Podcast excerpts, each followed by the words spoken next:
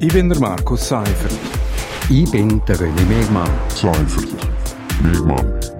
Seimer. Gemeinsam sind wir Seimer. Seimer. Seimer. Seimer. Und das hat uns in dieser Woche bewegt. Seimer.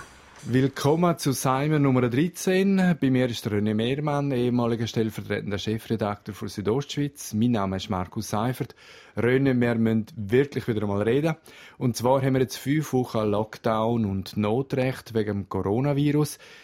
Es wäre eigentlich Zeit für eine Zwischenbilanz. Jetzt, René, ähm, jetzt im Nachhinein, hat Bundesbern eigentlich richtig und genug schnell auf die Pandemie reagiert? Also genug schnell ist, ist etwas, was ich ein bisschen hinterfrage. Ich glaube, man hätte Informationen gehabt, wo man es ein bisschen früher hätte können reagieren. Was denn reagiert haben, habe ich so den Eindruck, haben sie das gut gemacht. Also ich meine, wir, können die Kurven abflachen. Also ich glaube, von dem her sind die getroffenen Massnahmen schon richtig gewesen.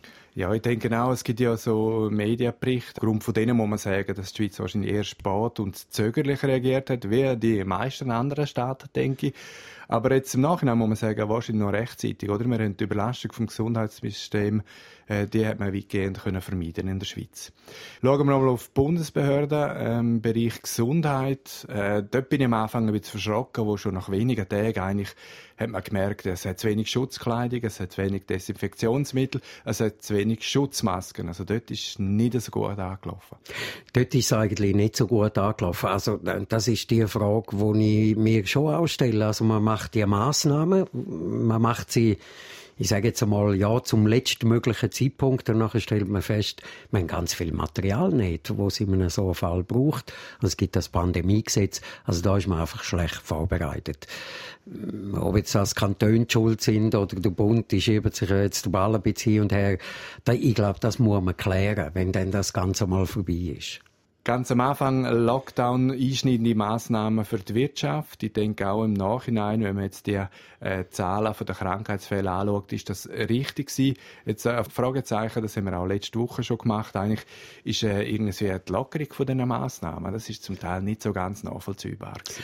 Das ist nicht so ganz nachvollziehbar. Dass man zumacht, ist ja logisch. Also man will, dass möglichst wenig Leute unterwegs sind. Ähm, dass man jetzt langsam aufmacht, ist eigentlich auch verständlich.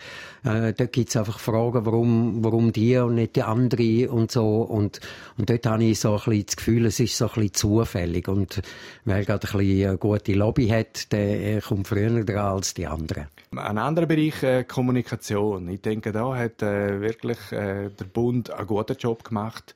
Von Anfang an viel PKs gemacht, äh, alle Berse in Höchstform ein unermüdlicher Vertreter vom BAG mit dem Daniel Koch, das ist recht gut gelaufen. Das ist ähm, aus meiner Sicht sehr gut gelaufen. Also wirklich regelmäßige PKs.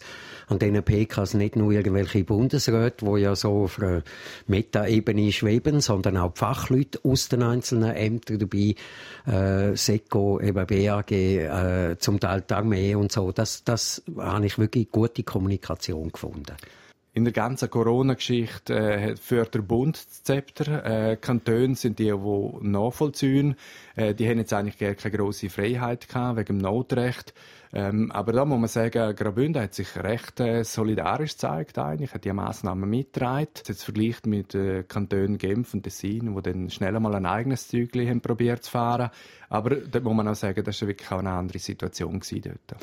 Ich, ich glaube auch, äh, der, der Kanton Graubünden ist ja relativ früh äh, dran gesehen. Er hat gesagt, wir müssen irgendetwas machen, wir müssen Massnahmen erlauben, man muss da Social Distancing.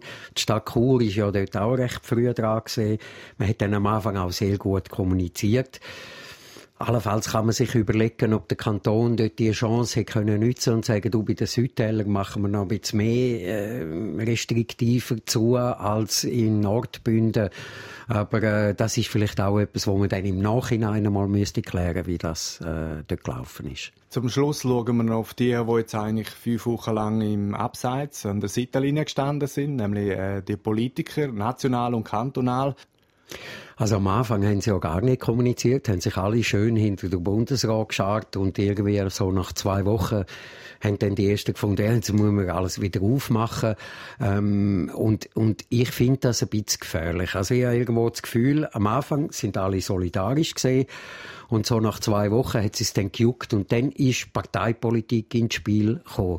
Und ich finde das eigentlich ein, ein großer Fehler, weil es nicht Parteipolitik ist, wie die Schweiz aus dieser Krise rauskommt, sondern da geht es jetzt einmal darum, dass wir, dass wir die Fälle im Griff haben. Und da, und da spielt es eigentlich keine Rolle, ob SP oder FDP oder SVP oder so. Und irgendwann sind sie natürlich gekommen und haben gefunden, wir wissen jetzt alles besser. Ja, ich denke, am Anfang ist man wirklich von links bis rechts wie eine Wand hinter dem Bundesrat gestanden. Die Front, die bröckelt jetzt aber. Äh, verschiedene Parteien tun sich jetzt probieren zu positionieren. Aber die haben ja auch noch Gelegenheit. Also irgendwann muss man das Ganze nachbearbeiten. Ähm, irgendwann muss man äh, zum Beispiel Rechenschaft darüber ablegen, warum sind die Lagerbestände mit dem medizinischen Schutzmaterial nicht so, wie es, äh, sie hätten sollen. Ähm, vielleicht müssen sich auch die ein oder anderen Exponenten auch an der Nase nehmen, die, die immer gesagt haben, wir müssen nicht sparen im Gesundheitsbereich, ähm, wo die Wertschätzung vom medizinischen Personal nicht an erster Stelle gestanden ist. Ich denke, die haben haben noch ziemlich eine Aufgabe vor sich. Ja, ich glaube, das wird das Parlament jetzt müssen. Also Nachbearbeitung und sagen, wo, wo ist gut gelaufen, wo ist nicht gut gelaufen. Das muss passieren.